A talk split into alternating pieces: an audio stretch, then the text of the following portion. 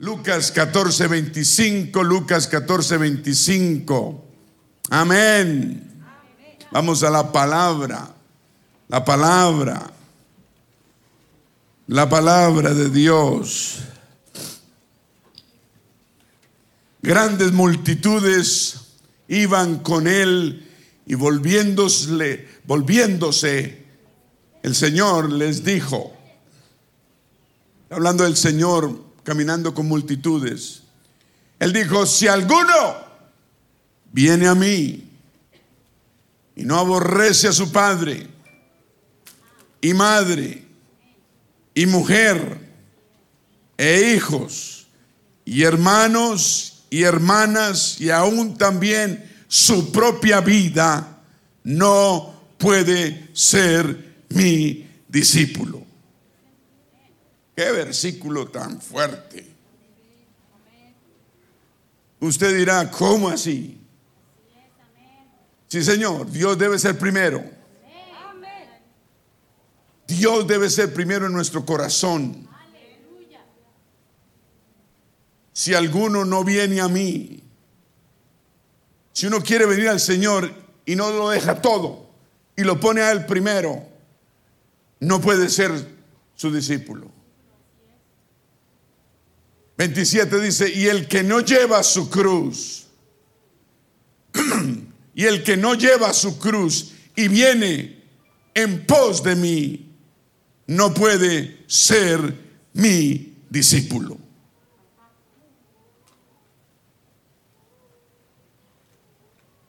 Porque ¿quién de vosotros queriendo edificar una torre no se sienta primero y calcula los gastos a ver si tiene lo que necesita para acabarla? No sea que después que haya puesto el cimiento y, no pueda acabarla, todos los que lo vean comiencen a hacer burla de él, diciendo, este hombre comenzó a edificar y no pudo acabar.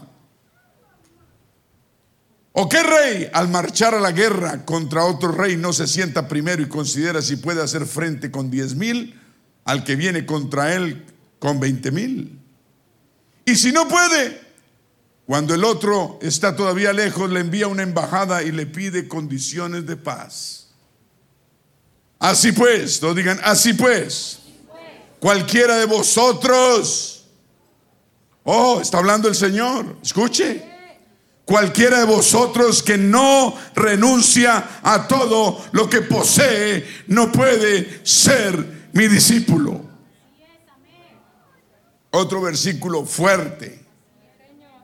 Así pues, igual, cualquiera de vosotros que no renuncia a todo lo que posee, no puede ser mi discípulo. Debemos ser y tratar y lograr ser discípulos del Señor. Discípulo, diga discípulo. Porque para ser salvos debemos ser discípulos del Señor Jesucristo. Levantemos manos al cielo, Señor amado Dios, gracias por la obra que has hecho hoy, empezado a hacer tu movimiento espontáneo, Espíritu Santo, sanando almas, fortaleciendo corazones avivando, restaurando, levantando, dando fuerzas, cultivando, sanando. Gracias Señor. Gracias por los hermanos, hermanas que estuvieron orando unos por otros. Gracias por los que recibieron esa ayuda, esa oración. Fortalece sus necesidades, fortalece sus, sus, sus almas, Señor, y sus vidas. En el nombre de Jesús usa este vaso de barro para tu santa gloria. Amén. Tengan la bondad y se sientan. Dice, el que no lleva su cruz y camine en pos del Señor, no puede, aunque quiera ser su discípulo. Dígale a su vecino, oye, es necesario morir. Dile. No, no te rías diciéndolo. Dile, oye, oye, cuadro, es necesario que te mueras. O te mueres, o te... Ay, mi esposa, así me, así me toca a mí. Así. o te mueres o te muero. Es necesario morir. Eso es lo que el Señor nos está diciendo. Necesitamos morir. El que no lleva su cruz y viene en pos de mí no puede ser mi discípulo. Y cualquiera que no renuncia a todo lo que posee no puede ser mi discípulo. ¿Qué es lo que te está trancando a ti para que no vengas al Señor? ¿Qué es lo que está obstruyendo tu vida? De verdad, sé honesto contigo mismo. Porque el Señor conoce. Entonces no le estamos ocultando a nada, nada a Él porque Él todo lo conoce. ¿Qué es lo que tanto te tranca para no entregar tu vida completamente al Señor y obedecer y ser el hombre y la, la, mujer que Dios quiere que seas y que tú también quieres que seas. ¿Qué es lo que está pasando? ¿Qué hay que matar en tu vida para poder lograr eso? Y lo que haya que matarlo, acabamos de leer, el Señor lo dijo, tenemos que matarlo. Y nos dijo algo real y fuerte que es, si alguno viene a mí, y no aborrece a su padre, a su madre, a su mujer, a sus hijos, sus hermanos, hermanas, y aún también su propia vida no puede ser mi discípulo. Es, esa es la conversión verdadera. Dije, esa es la conversión verdadera. Cuando uno se convierte al Señor, uno dice, tú primero de ahora en adelante, no me importa el que se oponga, yo te voy a seguir. Cuando el Señor ve esa clase de voluntad, esa clase de decisión, esa clase de carácter, el Señor saca músculos de padre y dice, esta es mi hija, este es mi hijo. Ángeles del cielo, miren, miren, miren. El Señor flexea sus músculos y dice, vea, vea esto, vea, vea mi hija, vea cómo habla, vea cómo se porta, véalo. Necesitamos hacer orgullosos a nuestro Dios. Así como los padres se, quieren ser orgullosos de sus hijos, el Señor también se enorgullece de sus hijos. Él flexea sus músculos diciendo, vea, el que no lleva su cruz y viene en pos de mí no puede ser. Tenemos que llevar la cruz. Es necesario morir. Es necesario morir.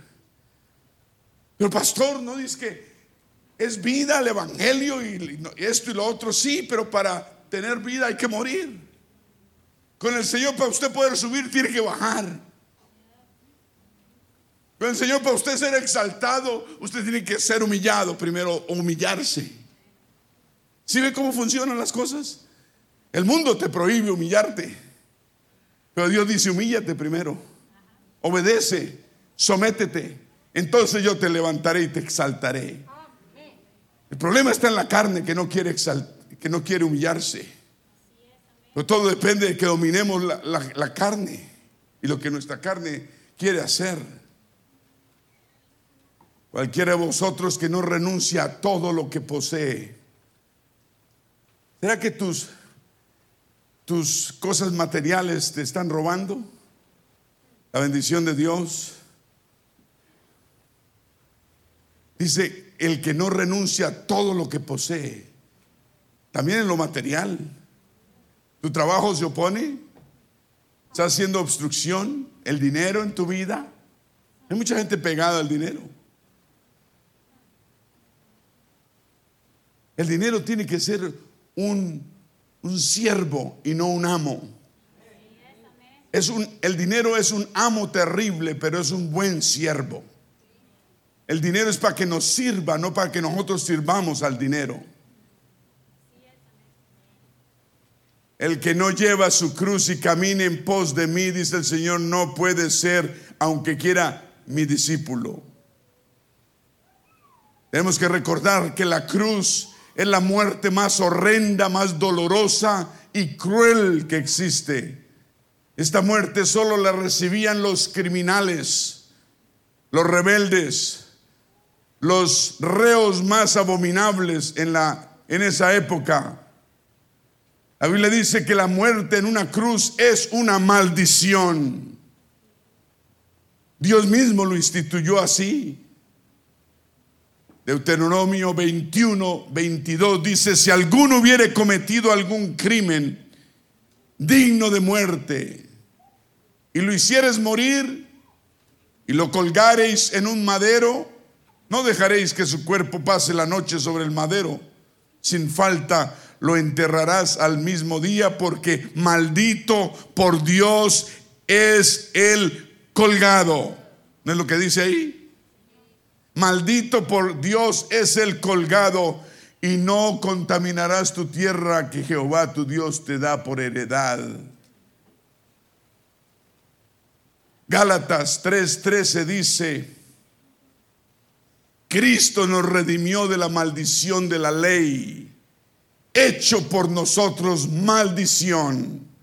Él se hizo maldición porque escrito está escrito, maldito todo el que es colgado en un madero.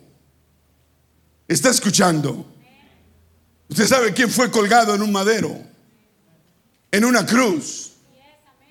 Dios, hecho hombre, fue a la cruz por, para salvarte a ti, para que no andes en esclavitud para que las tinieblas no tengan poder sobre tu vida, para que el diablo no te lleve al infierno, sino Dios te lleve al cielo. El Señor se hizo maldición para que tú hoy, obedeciendo el mandato divino, la obra redentora de Él, sé obediente en fe, Dios te da la salvación. Él se hizo maldición sin tener que ser maldición. Eso es lo que usted debe entender, tal vez no ha entendido, que el Señor murió por usted para que usted pueda tener vida. Y usted para poder tener vida, usted tiene que morir. Así, morir yo, uy no. Sí, usted tiene que morir a todas las cosas que anda por ahí haciendo. Cosas pequeñas pero que son grandes y lo están, pesas que lo están a usted bajando y no lo dejan elevarse. ¿Qué? Yo pregunto, ¿qué hay en tu vida que tú tienes que matar? Vamos hoy a hacer conciencia de las cosas que tenemos que matar en nuestras propias vidas. Y cada persona es un mundo diferente y cada uno tiene sus cosas. Usted necesita empezar a matar empezar a matar porque es necesario morir para poder tener vida con Dios. ¿Qué es lo que te está menguando? ¿Qué es lo que te está atajando? ¿Qué es lo que te está encadenando? Hay que empezar a romper esas cadenas. Usted no me está escuchando. Hay cadenas, hay que romperlas. Y están aquí en la motola. ¿En la qué? Sí, allá donde no llega el ascensor. Hermano Castro no llega. O a los demás, ¿cierto? Sí, a los demás. No está bien, hermano Castro. Gracias por ese amén. Hay que, es necesario morir. Gálatas 3:13 se leía, Cristo nos redimió de la maldición de la ley, hecho por nosotros maldición porque está escrito, maldito todo el que es colgado en un madero. Él se hizo maldición. El Dios de la gloria, el creador del universo, entregó su vida por usted y por mí. Él llevó nuestros pecados sobre él y sufrió nuestras dolencias en la cruz. Él podía con un dedo destruir el mundo entero y subir al cielo y sentarse en su trono y seguir reinando, porque sus ángeles lo alaban 24 horas, 7 días a la semana, 365 días al mes. Él no necesitaba de, este, de esta humanidad que, que, que, que lo único que gritaba es crucificarle. Pero Él decidió entregar su vida cree en ese sacrificio redentor. Y como el salmista lo dice en el Salmo 103.3, Él es quien perdona todas nuestras iniquidades. Y Él es el único que sana todas nuestras dolencias. Aleluya. Cuando Él estuvo entre nosotros antes de morir en la cruz, Mateo 24, Mateo 4, 24, Mateo 4, 22, perdón, dice, y ellos dejando los apóstoles, andaba con los apóstoles, cuando los llamó, ellos dice, ellos de la, dejando al instante la barca y a su padre le siguieron, el Señor les llamó, camine, síganme, ellos estaban ahí pescando, cuando el Señor lo llama a uno que lo siga, uno debe seguirlo. Deje de titubear, deje de dudar, deje de decir, espérame Señor que no he podido, espérame que tengo que hacer lo otro. Dice, ellos inmediatamente dejaron la barca, el sustento, su trabajo, todo lo dejaron y le siguieron. Y recorrió Jesús toda Galilea 23 y enseñando en las sinagogas de ellos y predicando el evangelio del reino y sanando toda enfermedad, toda enfermedad y toda dolencia en el pueblo. Y se difundió su fama por toda Siria. Y le trajeron todos los que tenían dolencia, los afligidos por diversas enfermedades y tormentos, los endemoniados. Le trajeron también los lunáticos, hay algún lunático en la casa. Y paralíticos y los sanó. Dios no tiene límite en su poder. Él no hace acepción de personas. ¿Me está escuchando? Aquí hay muchos sanados, sanos por el poder majestuoso. De... Vamos a dar un aplauso al Señor.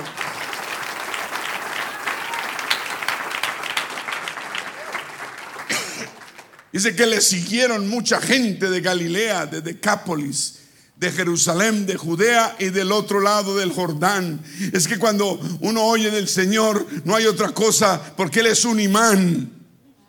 Él es un imán, Él nos atrae. Cuando usted abre el corazón al Señor, debe atraerle, debe atraerle. Y si hay algo obstruyendo su vida, hay que, es necesario morir.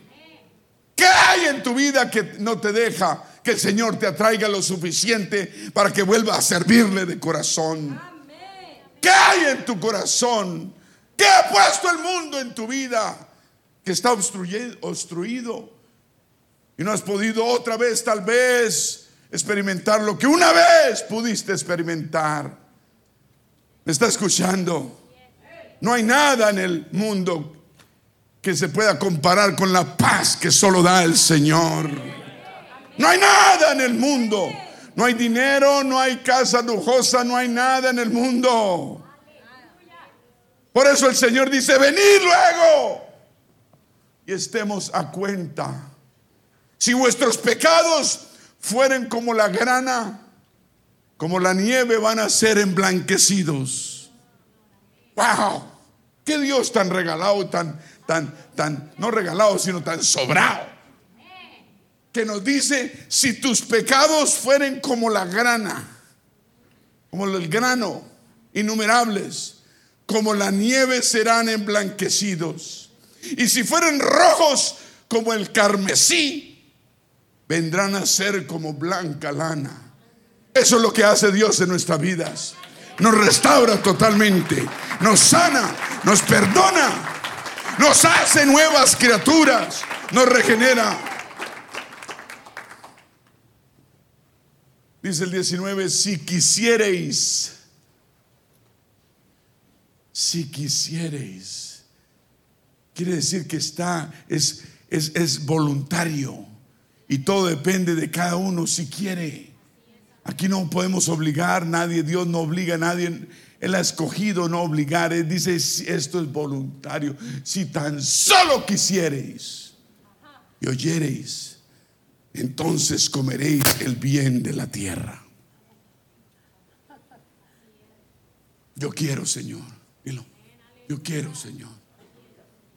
Mi carne me ataja. Hay algo en mi ser que no me deja, que no quiere dejarme, pero hay poder en el nombre de Jesús. Yo quiero, Señor. Ayuda mi incredulidad. Doblega esta carne que me ata, que me tiene acorralado. Dijimos al principio que las tinieblas no tienen poder. Y no tienen poder. Si usted tan solo quiere, usted inmediatamente, si usted tan solo quiere servir al Señor, buscar al Señor, entregar su vida al Señor, restaurarse con el Señor, no hay tinieblas en el infierno que puedan pararlo. Dice, si quisierais y oyereis, comeréis el bien de la tierra. Quiere decir, serás bendecido. Vas a recibir. Si no quisierais, 20, si no quisierais, estoy en el Isaías 1:20, si no quisierais y fueseis rebeldes, Seréis consumidos a espada porque la boca de Jehová lo ha dicho. Cuando uno no quiere, uno está demostrando rebeldía. Y Dios abomina, detesta la rebeldía. Amigos, hermanos, venir al Señor es la única solución en la vida de una persona. Venir a Él y permanecer. Uno viene a quedarse. Uno no viene de paso. Uno no viene como el que, el que espera a Santa Claus en Navidad para recibir un regalito. Dios no es Santa Claus de nadie. Uno viene a quedarse. Él es la única solución. Cuando usted tenga esa voluntad de decisión de hombre, de mujer verdadera, que venga a quedarse con el Señor, es cuando el Señor va a poder obrar. Pero ese wichiwachi suyo que me quedo o no me quedo, ay, yo no sé, a ver, un caricellazo. Otros dicen, Tin Marín de Dopingüe, Cucaramácara, Títerejue. Y siempre escoge el que quiere, la carne. Venir al Señor es la única solución. Tenemos que tener una voluntad de permanecer. Hay algo, hay algo, hay un misterio. Yo lo he aprendido en estos treinta y tantos años. He aprendido que hay un misterio. Hay un misterio en el hecho de que uno quiera permanecer. Es, la voluntad la que Dios mira en el corazón de uno.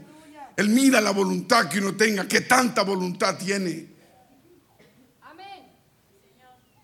Uno no, eh, la Biblia lo dice, uno puede ser de dos caras. Dice que es inconstante en todos sus caminos.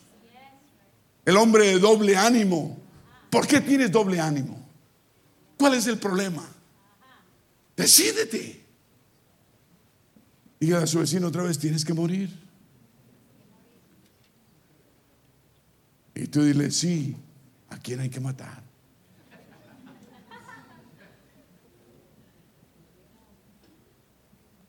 Tenemos que morir, morir a nuestra propia voluntad, a nuestros propios deseos, a nuestra carne, a, la vanagloria de la vida, a los deseos de los ojos, de la vida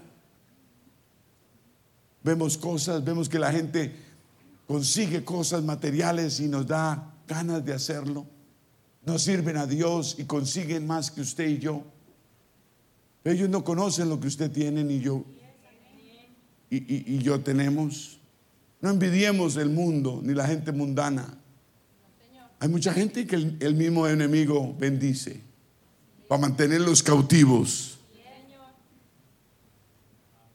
Está escuchando que el dinero, el trabajo, que esto, lo otro, los amigos. Tienes que dejar amigos, déjalos. Tienes que dejar situaciones en tu vida, déjalas. Mucha gente depende de, mucho, de las amistades. Hay que romper. Lo leímos, el que no deja padre ni madre, a hijos, a todo el mundo, no puede ser mi discípulo. ¿Qué hay que hacer? Bota todos esos teléfonos. Ay, es que el primo, entre primo y primo, me arrimo y no lo puedo dejar. Si te está obstruyendo en tu vida espiritual, deja esa situación. El libro de Isaías lo dice en Isaías 1:28, pero los rebeldes, ¿los qué? Rebeldes. Y pecadores, aún serán quebrantados, y los que dejan a Jehová serán consumidos. No podemos seguir siendo rebeldes contra Dios. Porque la rebeldía es pecado y la rebeldía nos lleva a más pecado. Qué fácil es obedecer. qué bien uno se siente. Qué conciencia, qué bueno tener una conciencia limpia. Qué lindo, ¿cierto?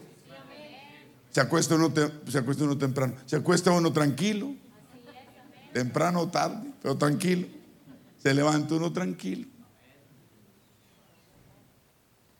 Isaías 13:9 dice, he aquí el día de Jehová viene. Y lo estamos oyendo y lo estamos sintiendo, lo estamos presintiendo. El Señor viene. El día de Jehová viene. Viene terrible y va a ser de indignación y ardor de ira para convertir la tierra en soledad y raer de ella a sus pecadores. Raer quiere decir exterminar.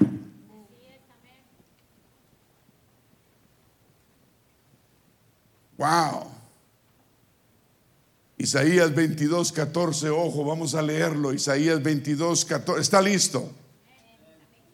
Dice, esto fue revelado a mis oídos de parte de Jehová, dice Isaías el profeta, de parte de Jehová de los ejércitos. Dos puntos. Que, que este pecado no os será perdonado hasta que, hasta que muráis. ¿Está escuchando?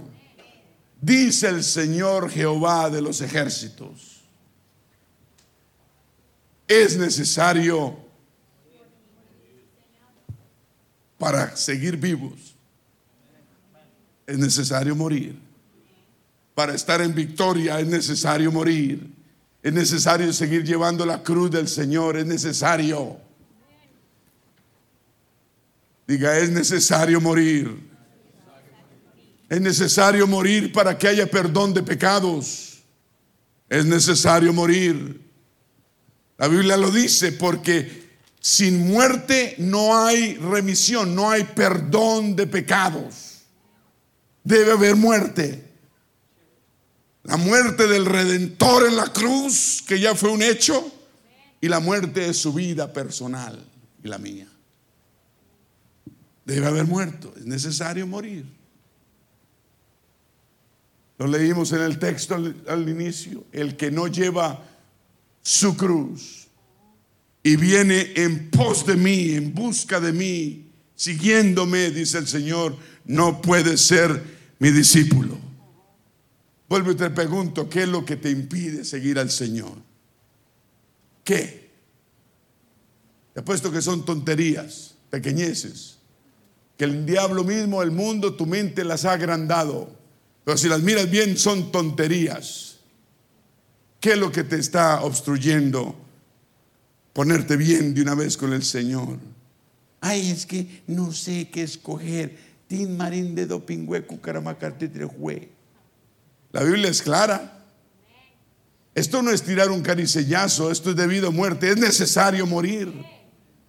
Y si usted se pone rígido, las cosas van a marchar. Si usted se pone fuerte con el Señor, fuerte, digamos, decidido de seguir al Señor, le apuesto que la familia suya también lo va a seguir. Wow. El que no lleva su cruz y viene en pos de mí no puede ser mi discípulo. Lo dijo, palabras que dijo antes de ser crucificado.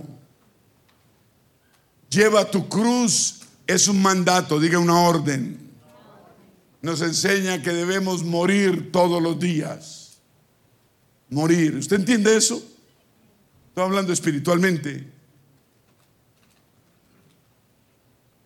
Y también nos enseña varias cosas. La, número uno nos enseña que la persona que cargaba la cruz iba a un lugar, todos digan, de muerte. El crucificado iba a decirle adiós a este mundo.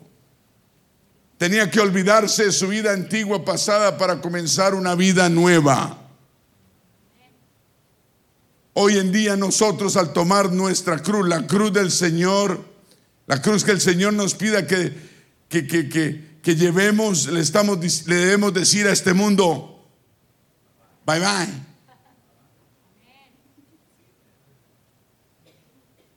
Soltar el control. El problema es que usted no quiere soltar el control de su propia vida. Yo entiendo, yo entiendo. Porque usted ha controlado su vida toda, bueno, 20 años, 30 años, 40 años, los que tenga, o 15, o 10. Usted siempre ha estado en control de su vida y cederle uno en la vida al Señor por primera vez no es fácil. Pero de eso se trata. ¿Usted se acuerda cuando usted le cedió su vida al Señor? Entregó su vida y dijo, heme aquí, Señor, te la entrego todo. Qué lindo fue ese día, qué descanso el que uno recibe, ¿no? Dije, qué descanso. Cuando uno le cede su vida al Señor. Pero nos enseñaron a, estar eh, eh, siempre atentos, a guardar y a cuidar lo que no nos pertenece. Tenemos un Dios que nos ama, murió por nosotros y Él puede cuidarnos. Solo tenemos que morir a nosotros mismos y entregar nuestra vida al Señor y Él va a cuidar de nosotros. ¿Cuántos dicen aleluya? Por eso el, Salomón dice, Proverbio 23, 26 dice, dame, 23, 26, dice, dame, hijo mío, tu corazón. Lo único que el Señor quiere de ti es tu corazón.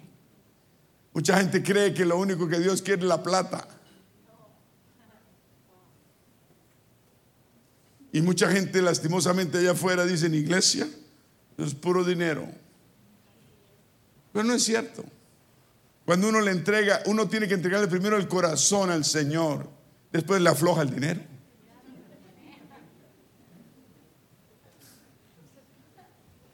Yo era bien tenido para el dinero, hasta que le entregué mi corazón al Señor. Y después botaratas. Y entre más le daba, más me bendecía. Y me quedó gustando. Entre uno más le da al Señor, más lo bendice. Y yo dejé esa esclavitud del dinero. Yo era esclavo. Y rompí esa, esclavitud. La rompí. El, dinero no me domina a mí. Yo no sigo el dinero. Yo no estoy detrás del dinero. Y, fue, empecé a ser feliz. ¿Qué cadena te ata hoy día? Por eso el Señor nos pide, hijo mío, dame tú. El problema es que no queremos darle el corazón al Señor. El corazón es de mi esposa, pastor. ¿Ah, sí?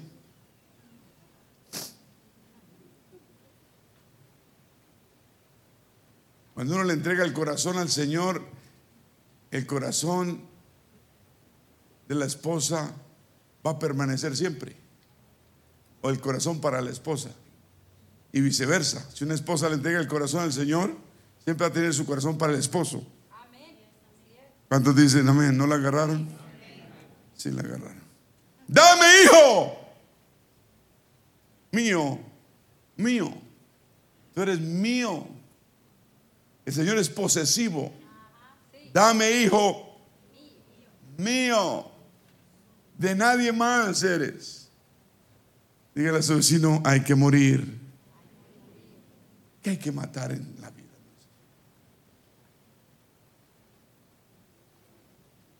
Cuando uno le entrega el corazón al Señor, ya no va a caminar con sus propios ojos.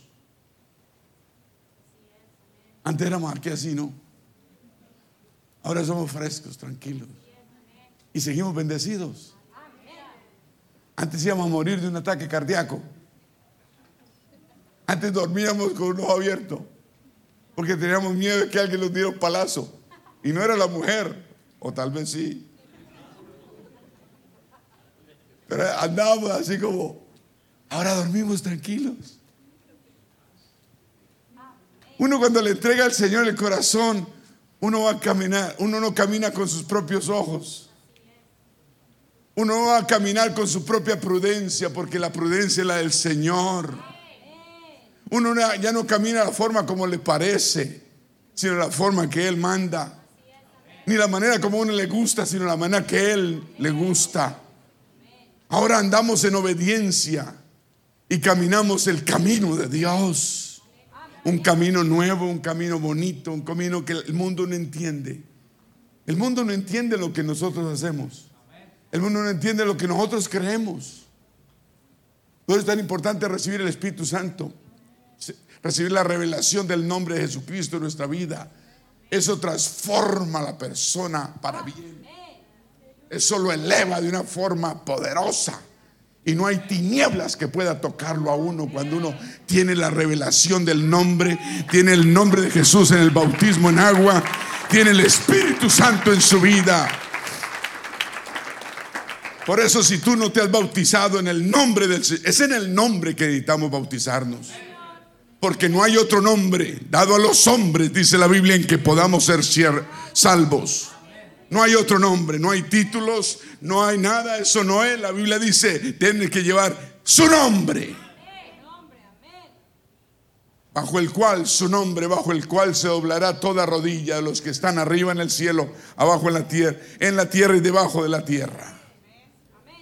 Digan su nombre. Un camino nuevo, un camino lleno de esperanza. Qué lindo es vivir con el Señor.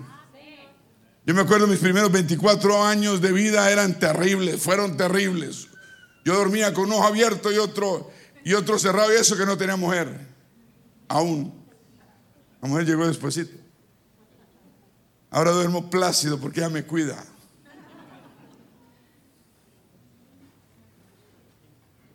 Aleluya. Un camino que nos lleva a dónde? Al cielo a la vida eterna, pero hay que morir. No podemos seguir en el mismo tono, en el mismo cosa y querer recibir lo que Dios nos dice, nos quiere dar. Tenemos que morir. Que hay que matar en nuestra vida. El Señor lo dijo en el Mateo 7:13. 7:13 de Mateo lo dijo, entrad por donde? Por la puerta estrecha. Eso dijo, entrad por la puerta estrecha, porque ancha es la puerta y espacioso el camino que lleva a la perdición y muchos, muchos son los que entran por ella. Es una puerta estrecha, una puerta angosta, apretada. ¿Me está escuchando? No creas que vas a poder servir al Señor como Él quiere servirlo, que lo sirvas si pretendes vivir la vida ancha, la vida loca y tener a Cristo en tu cucharón.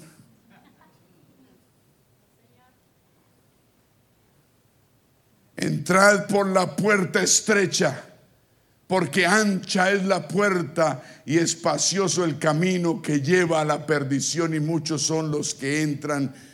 Muchos son los que entran por esa puerta espaciosa y ancha la cristiandad, la religiosidad en el mundo. La gente enseña que tú puedes recibir a Cristo en tu corazón y vas a ser salvo y a salvación nunca la vas a perder, no importa cómo vivas. Mentiras. Mentiras. La Biblia dice que sí se puede perder la salvación. Esa enseñanza errónea que, que predica la religiosidad alrededor del mundo, que una vez salvo, siempre salvo, es pura mentira.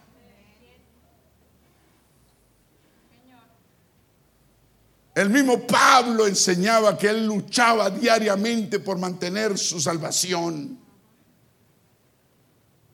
Sin embargo, millones de personas andan escuchando en las iglesias los domingos que recibe a Cristo repite la, la oración del pecador y vas a ser salvo. Ya eres salvo, nadie te puede quitar esa salvación. Ve, anda en paz. Y la gente, por supuesto, va y sigue no en paz, pero sigue viviendo la misma vida. Hermanos, es necesario morir. Para poder vivir es necesario morir. Y yo sé que tal vez usted conoce a gente que, que van a iglesias y usted los ve haciendo cosas que usted se rasca la cabeza y dice, wow, ¿y eso qué pasó?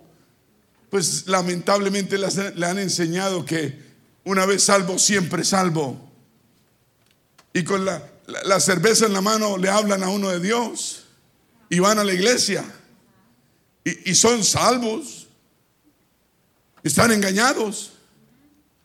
Porque ahí está, bueno, la cerveza, hay, hay, una muestra, ¿cierto? De que, de que para estar contentos hay que tomar licor, no hay que tomar licor para estar contentos.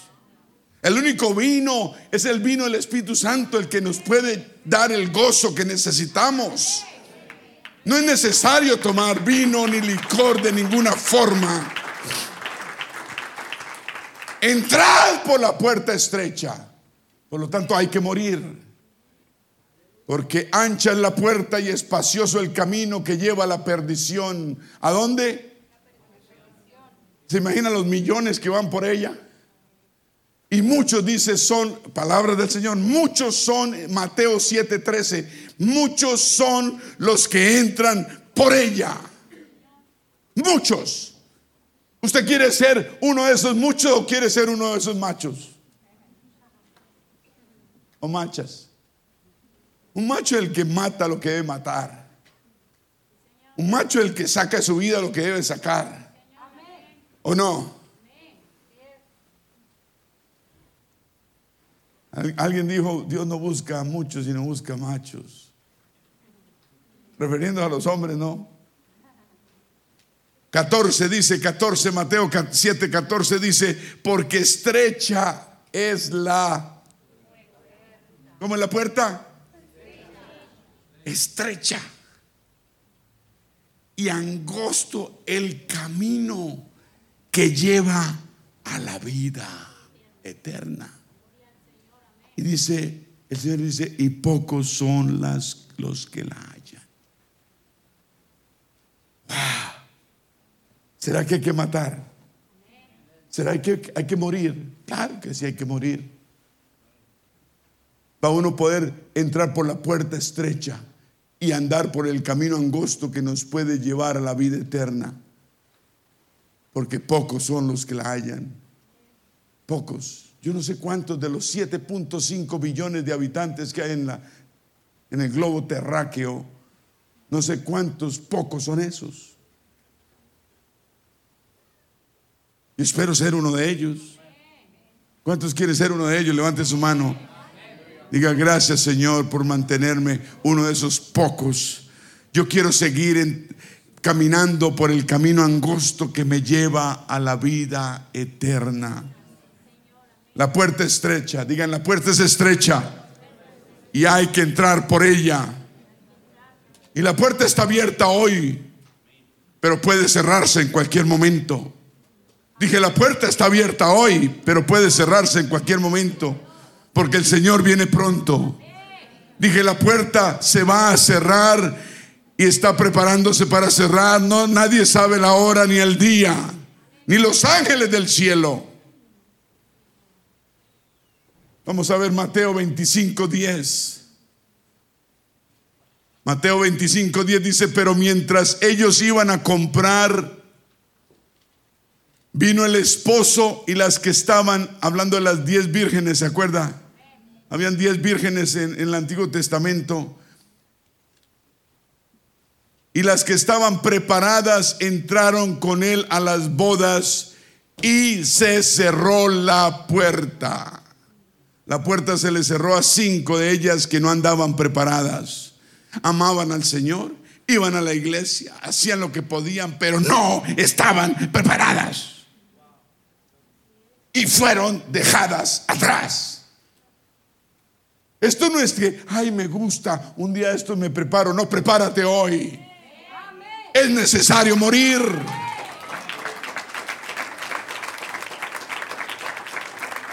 Eran diez. El Señor iba a llegar a medianoche, tenían que estar preparadas, todas tenían lámparas, pero solo cinco tenían suficiente aceite en las lámparas.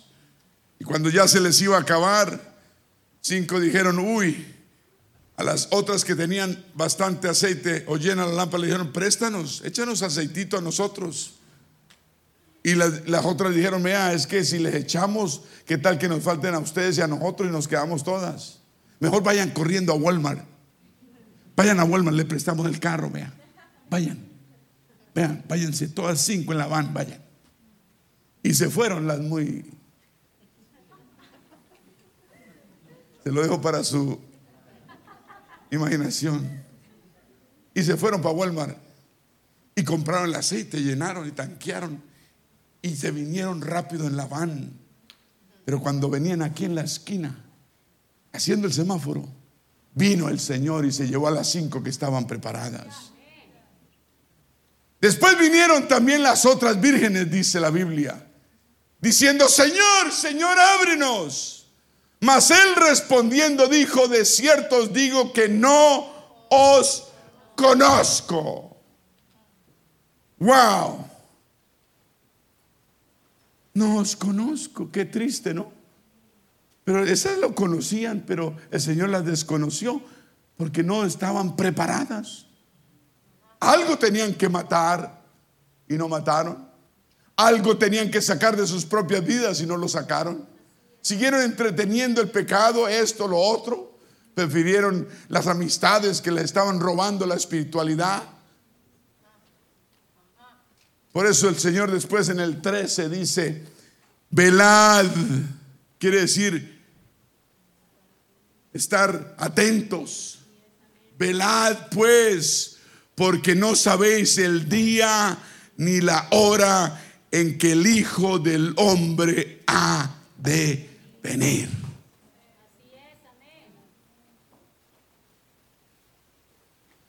Lo dijo el Señor capítulo 10, Juan 10, 1 y 2.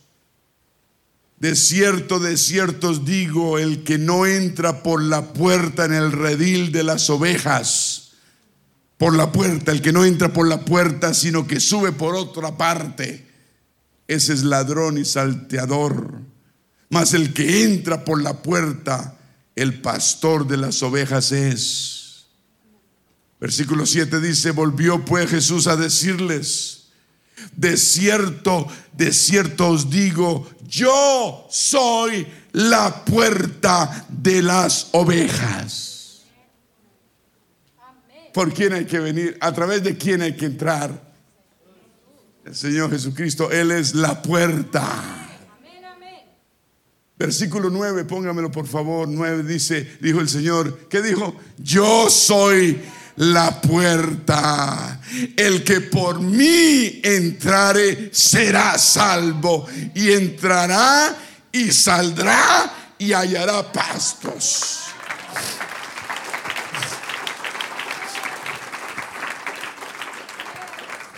Él es la única puerta. No te dejes meter cuentos por ahí que hay tres puertas. Solo hay una y el Señor es la puerta. No te dejes meter cuentos de gente que no reconoce el poder y la gravedad, la santidad que hay en el nombre del Señor Jesucristo.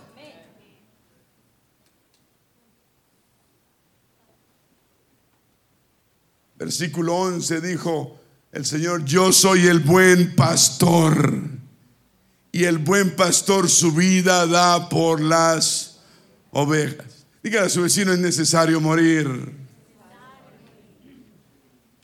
El libro de Apocalipsis, ya voy a terminar casi. 3.20, Apocalipsis 3.20, el Señor dice, he aquí yo estoy a la y, y, llamo. El Señor solamente está llamando. Y, yo vengo a decirle algo, el Señor te va a seguir llamando, tal vez una vez más, o dos, o tres, o cinco, no sé. Pero Él solo te va a llamar. Él no te va a decir, oiga, oiga, terco, atienda. Él te va a llamar, hijo, hija, espabila, despiértate, tú que duermes y levántate de los muertos y te alumbrará Cristo.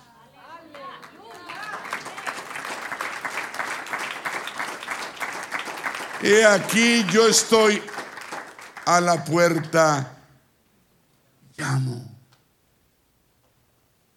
Si alguno oye mi voz, ¿por dónde es? Por el oído. Y abre la puerta. Uno cuando le tocan la puerta y uno, ¿quién es? La vieja Inés, con las naguas al revés. No, perdón. Así Yo quiero hacerlo reír un poquito porque son temas serios. Que nos reamos no quiere decir que estamos burlándonos de nada, estamos diciendo, Señor, gracias por el gozo y la paz que nos das Él toca la puerta. He aquí yo estoy a la puerta y llamo. Si alguno oye mi voz, si alguno oye mi voz y abre la puerta, ¿cuál es el problema tuyo no abrir la puerta? Estás oyendo la voz del Señor. ¿Por qué no abre la puerta? Uno está en la casa y toca la puerta. Uno dice, abro, no abro. ¿Quién será? ¿Será el vecino que viene a cobrarme lo que le debo? La panela, la papa que me prestó la otra vez y no le he pagado. ¿Será que? O me vienen a... Usted mira, oh, es alguien. Sí, y usted decide abrir la puerta. ¿Cierto? Así es con el Señor. Tenemos que abrir la puerta de nuestro corazón. Y cuando uno abre la puerta de su corazón, uno está diciendo, Señor, he aquí te doy todo mi corazón. Te entrego toda mi vida.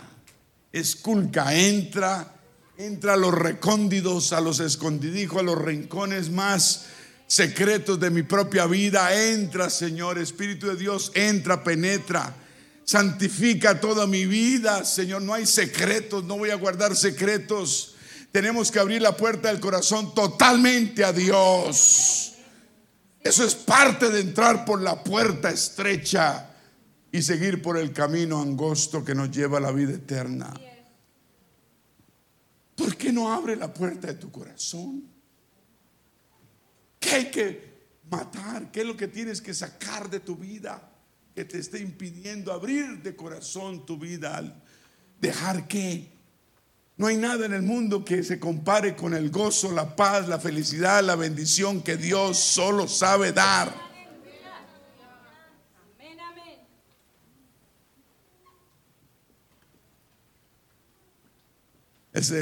las mujeres, el problema, uno de los problemas mayores de las mujeres es la vanidad y, y entonces dice, ay, que tengo que dejar esto y dejar lo otro.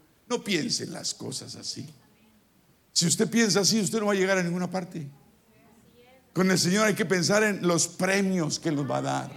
Cuando uno piensa en el premio supremo que es la vida eterna, cuando uno piensa en el Espíritu Santo en nuestra vida, cuando uno piensa en la bendición que uno va a recibir y la paz, uno dice, yo tengo lo que tenga que morir, hacer morir en mi vida, lo voy a hacer.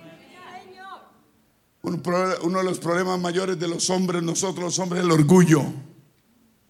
Tenemos que matar ese orgullo. Tenemos que ser humildes delante del Señor. ¿Me está escuchando? Porque usted sabe que para subir con el Señor hay que primero bajar. Para vivir hay que morir. Aleluya. Hijo mío, dame tu corazón.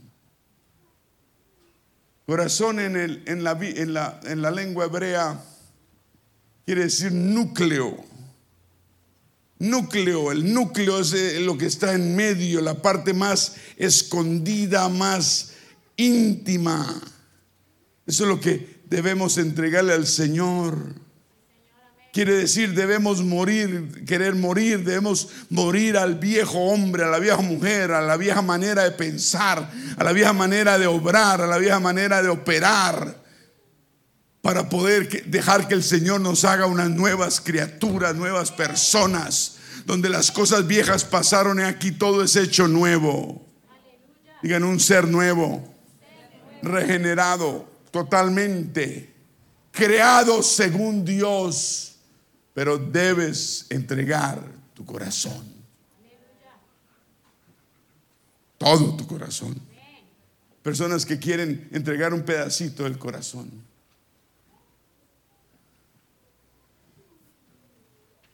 O si no, si tratas de servir a Dios con pedacitos de corazones, vas a vivir una vida miserable. Amén. Mateo 16, 25 dice, porque todo, todo el que quiera salvar su vida, la perderá. La única salvación viene del Señor. Nosotros no podemos salvar ni una cucaracha. El que quiera salvar su vida la perderá y todo el que pierda su vida por causa de mí la hallará. Uy, si la leyó, no. Usted lo que tiene es ganas de irse. Con razón no pasa nada en su vida.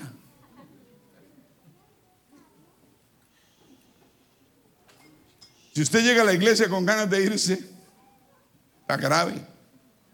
Uno debe llegar a la iglesia con ganas de quedarse. Señor, ¿qué tienes para mí? Señor, ¿qué tienes para mí? Señor, necesito de, ti, eh, Dios. Únicamente los que logren rendir todo su corazón, el núcleo, lo más interno y escondido del Señor, van a poder morir en la carne para vivir para vida eterna. ¿Me entiendes? Hijo mío, entrégame tu corazón. Él no quiere tu plata, Él no quiere tus cosas, Él quiere tu corazón. Mm. Poderoso, ¿ah?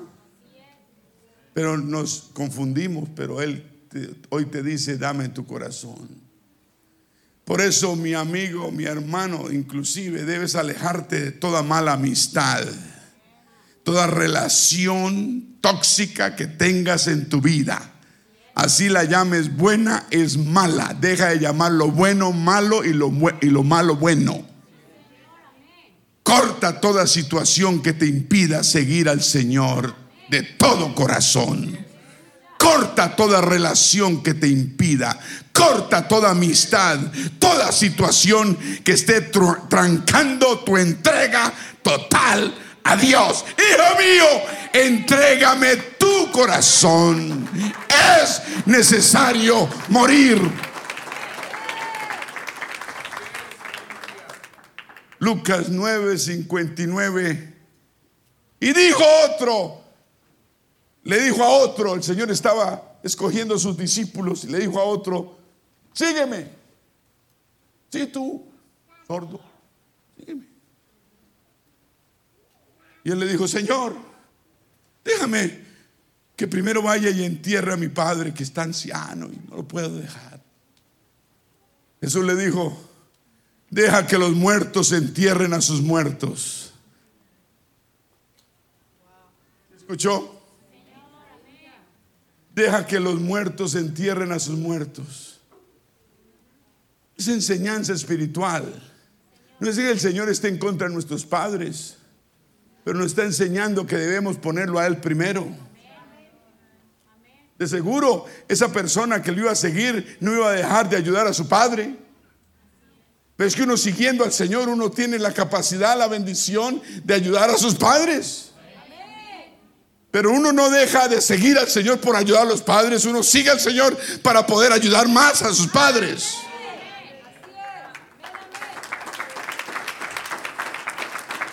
Deja que los muertos entierren a sus muertos y tú ve y anuncia el reino de Dios. ¿Sí ve? Entonces también dijo otro, Dijo otro, te seguiré, Señor, pero déjame que me despida primero de los que están en mi casa. Y Jesús le dijo, ninguno que poniendo, su mano en el arado mira hacia atrás es apto para el reino de Dios. Si ve? la analogía, el Señor quiere que nosotros tomamos la decisión de seguirlo sin poner pretextos. Esto eran pretextos. No es que debemos descuidar a nadie, a nuestros seres queridos, no. Es que debemos tomar la decisión de seguirlo a Él poniéndolo como primero. ¿Sí ve la diferencia? No mires para atrás, mira hacia adelante. Mira la bendición que Dios tiene delante tuyo. Mira las promesas que Dios tiene para ti. No pongamos más excusas. Es necesario morir. Sigue, sigue al Señor. ¿Qué te está trancando? Es necesario morir. nuestros amigos, y familiares, nada debe ser excusa. El trabajo no debe ser excusa. Uno no puede poner excusas. ¿Usted cree que el Señor no le...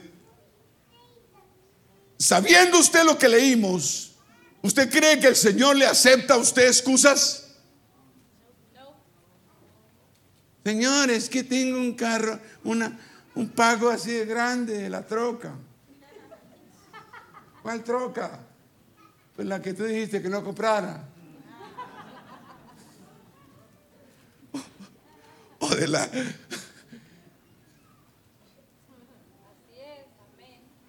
A él no se le ha olvidado. Pero no, esa es la droga que yo quiero. Y esa es la que me da la felicidad. Igual que cuando nos, metemos en la cabeza de que una mujer mundana es la que necesitamos y queremos y nos va a dar la felicidad. Y después a los tres años llegan con, pastor, pastor, mire lo que me está haciendo esa vieja loca.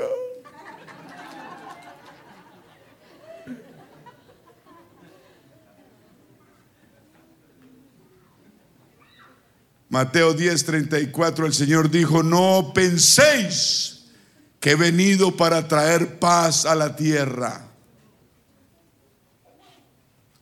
No he venido para traer paz, sino espada. 35 dice, porque he venido para poner en disensión al hombre contra su padre, a la hija contra su madre y a la nuera contra su suegra. Y los enemigos del hombre serán los de su casa.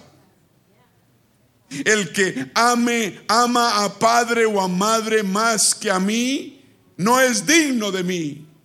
El que ama a hijo o a hija más que a mí, no es digno de mí.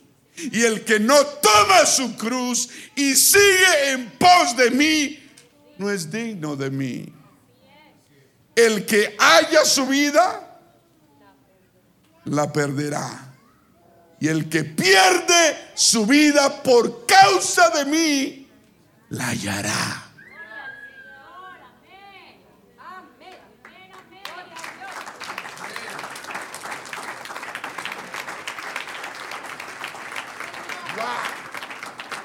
Yo quiero que, entiendas el mensaje del Señor.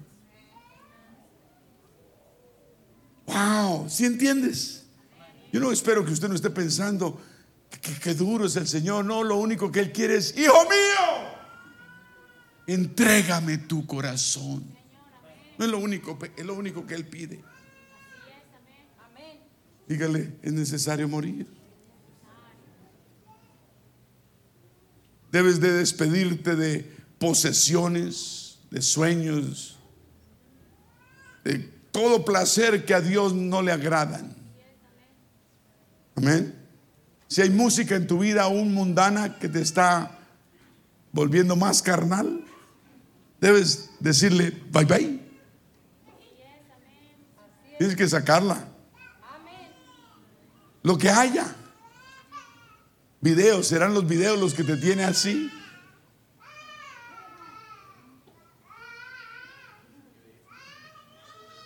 ¿Qué será? ¿Qué es lo que hay que matar en la vida de uno? ¿Qué pasó con el hermano? ¿Se fue? ¿Será que habrá música? A veces la palabra le pega a uno y no quiere salir para el baño. Pero no porque tenga ganas de ir, sino para esconderse debajo del inodoro. Yo no estoy diciendo que ese es el caso, no, no, no, no. Pero la palabra es, ojalá usted no coja para afuera cuando la palabra le hable. Porque usted no va a llegar a ninguna parte así. Si la palabra le habla, sienta un privilegio de que Dios está tratando con usted. No corra como un cobarde. Enfréntela.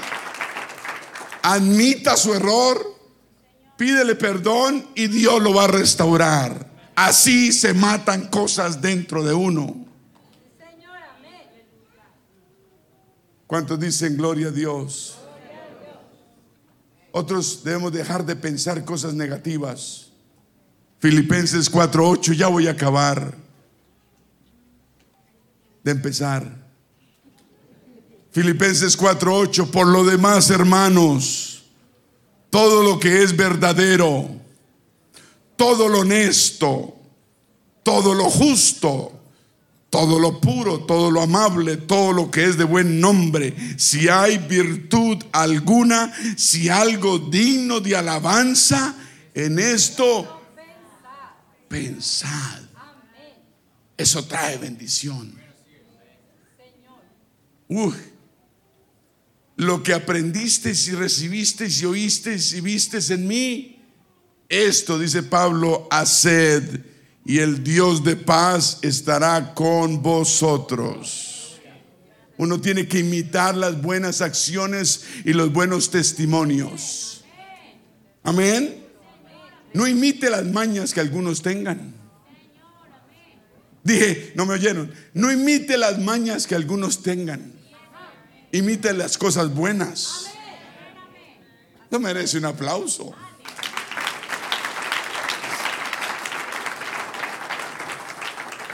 En Lucas 18, 28 dice, entonces Pedro dijo, al Señor le dijo, he aquí nosotros hemos dejado todas nuestras posesiones y te hemos seguido.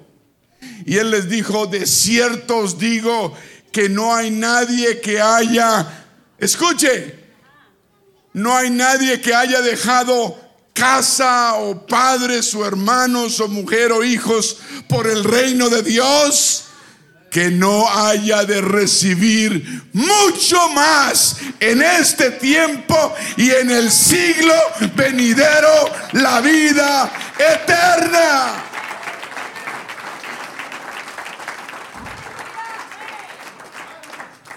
¿Qué es lo que tienes que dejar?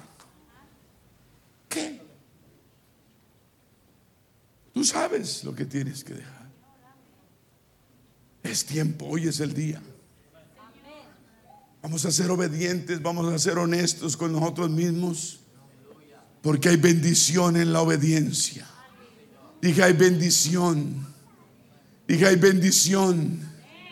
Sí, vendrán bendiciones sobre ti y las bendiciones te van a alcanzar si oyeres la voz de Jehová tu Dios. Bendito serás tú en la ciudad y bendito en el campo. Bendito el fruto de tu vientre, el fruto de tu tierra, el fruto de tus bestias, la cría de tus vacas y los rebaños de tus ovejas. Bendita será tu canasta y tu arteza de amasar pupusas. Bendito serás en tu entrar y bendito serás en tu salir. Jehová derrotará a tus enemigos que se levantaren contra ti. Por un camino saldrán contra ti y por siete caminos harán de, huirán delante de ti. Jehová te enviará su bendición sobre tus graneros. Te las envía. Él va a poner ángeles que ángeles llévenle bendición a ese hombre. Llévele bendición a ese hijo. Díganlas. Jehová te enviará su bendición sobre tus granos y sobre todo aquello en que pusieres tu mano. Y te bendecirá en la tierra que Jehová tu Dios te da. Te confirmará Jehová por pueblo santo suyo, como te lo ha jurado, y cuando guardares los mandamientos de Jehová tu Dios y anduvieres en sus caminos. Hay que guardar los mandamientos todos y andar en sus caminos. Y verán todos los pueblos de la tierra que el nombre de Jehová es invocado sobre ti y te temerán. Y te hará Jehová sobreabundar en bienes, en el fruto de tu vientre, en el fruto de tu bestia, en el fruto de tu tierra, en el país que Jehová juró a tus padres que te había de dar te abrirá Jehová su buen tesoro. Créalo. Recíbalo. dice, te abrirá Jehová su buen tesoro. Coma, el cielo. para enviar la lluvia a tu tierra, tu tierra en su tiempo y para bendecir toda obra de tus manos. Y prestarás a muchas naciones, le está hablando al pueblo, y tú no pedirás prestado. Te pondrá Jehová por cabeza y no por cola. Y estarás encima solamente y no estarás más debajo si obedeciereis los mandatos de Jehová tu Dios que yo te ordeno hoy para que los guardes y los cumplas. Y no te apartares de todas, todas las palabras que yo te mando hoy, ni a diestra ni a siniestra, para ir tras dioses ajenos y servirles. Deja de servir dioses ajenos. El trabajo puede ser un dios y un amo terrible. ¿Está escuchando? Vamos a ponernos de pie. Y Gracias, mi Dios. Qué palabra tan poderosa la que trae, Señor. Fuerte pero necesaria.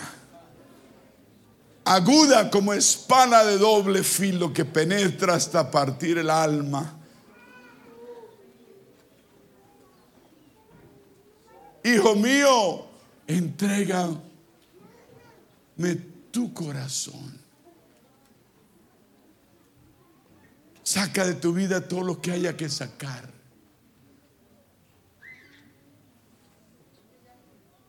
Mientras los músicos rápidamente suben acá a apoyar. Yo quisiera abrir este altar, los niños quietos, por favor, nadie entra ni sale, se mueve lo menos posible.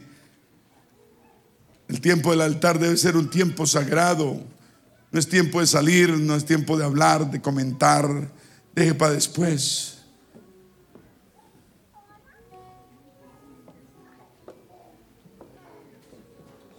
Es un tiempo sagrado cuando tenemos que hacer una decisión. La palabra nos ha dicho que debemos morir. Morir, que hay que matar que hay que matar en nuestra vida, pues vamos a matarlo, vamos a traerlo a este altar. Yo no estoy pidiendo que lo diga. No, no, de eso no se trata. Usted tiene que decírselo al Señor. Pero, escuche, se lo dice al Señor, cúmplale. Y no, no diga, ay, me da miedo no cumplirle. No dele miedo más estarse ahí quieto, callado, sin hacer nada. Pero el hecho de tratar, Dios honra a una persona que trata de buscarlo que trata de hacer el bien, Dios lo ayuda. No una persona que dice, ay, me da miedo, yo cuando esté preparado, no, todavía no. Es tiempo hoy, hoy, hoy es el tiempo de morir. Todos los ojos cerrados, cabezas inclinadas, todos admirando alrededor.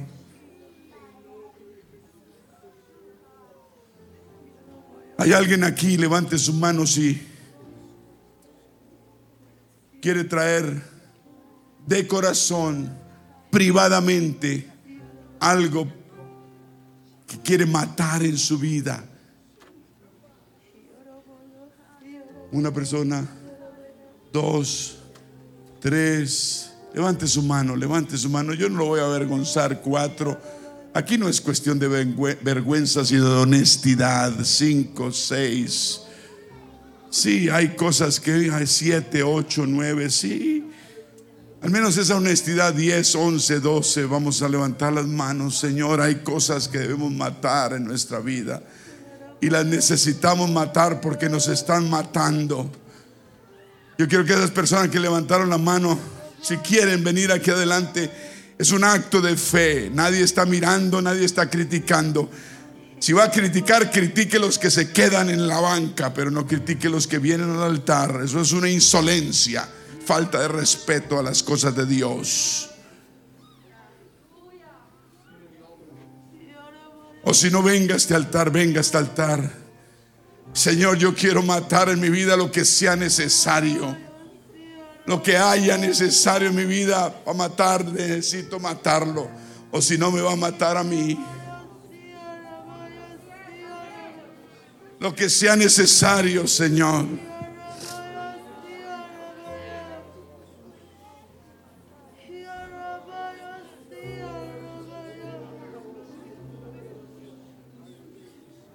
Apaguemos esas luces de afuera, por favor, alguien. Apaguemos esas dos luces. Apaguemos estas de aquí adentro. Alguien, por favor, alguien, por favor, alguien, por favor. Hermana, por favor, me apague esas luces de adentro, hermano Ujier. Y Cotorroboco Sandara. Unos minutos más y nos vamos. Por favor, aproveche este momento. Ahí está bien, así está bien, un poquito más bajita, un poquito ahí está bien, gloria a Dios. allá en su lugar, en su lugar, usted hable con el Señor. Por favor, medite, por favor, sea honesto. Que hay que matar, hay que matarlo, hay que matarlo, hay que matarlo, hay que sacar lo que sea.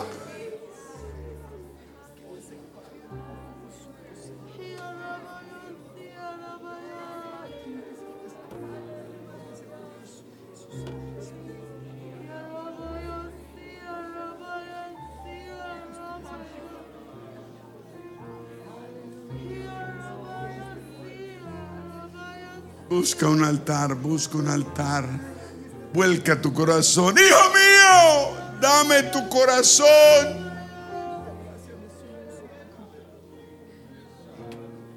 Dame tu corazón, hijo mío.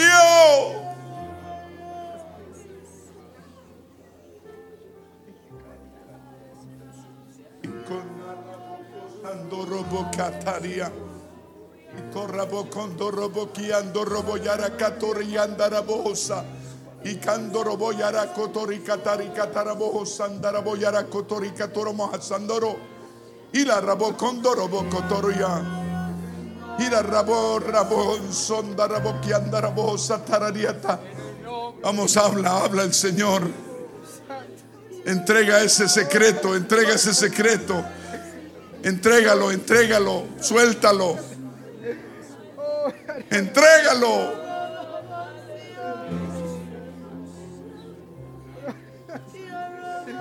Y cotarraboco sandaraboriandarabos. Gracias, Dios. Aleluya, aleluya, aleluya. Es necesario morir. Señor, estoy matando estas cosas, estas cadenas esta esclavitud la estoy matando ahora mismo aquí delante tuyo.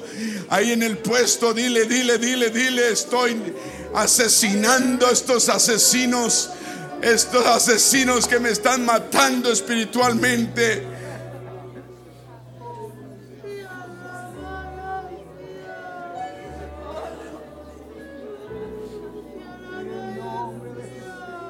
Es necesario morir.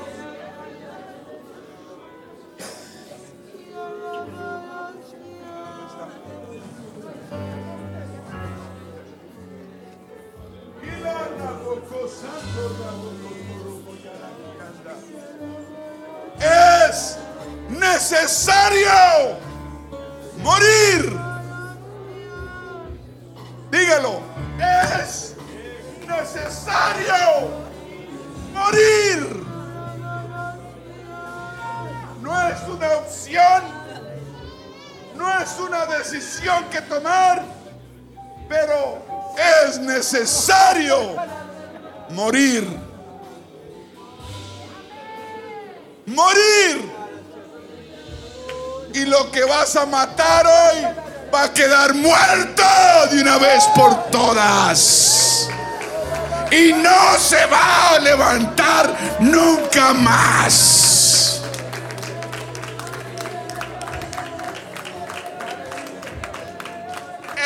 Es necesario morir.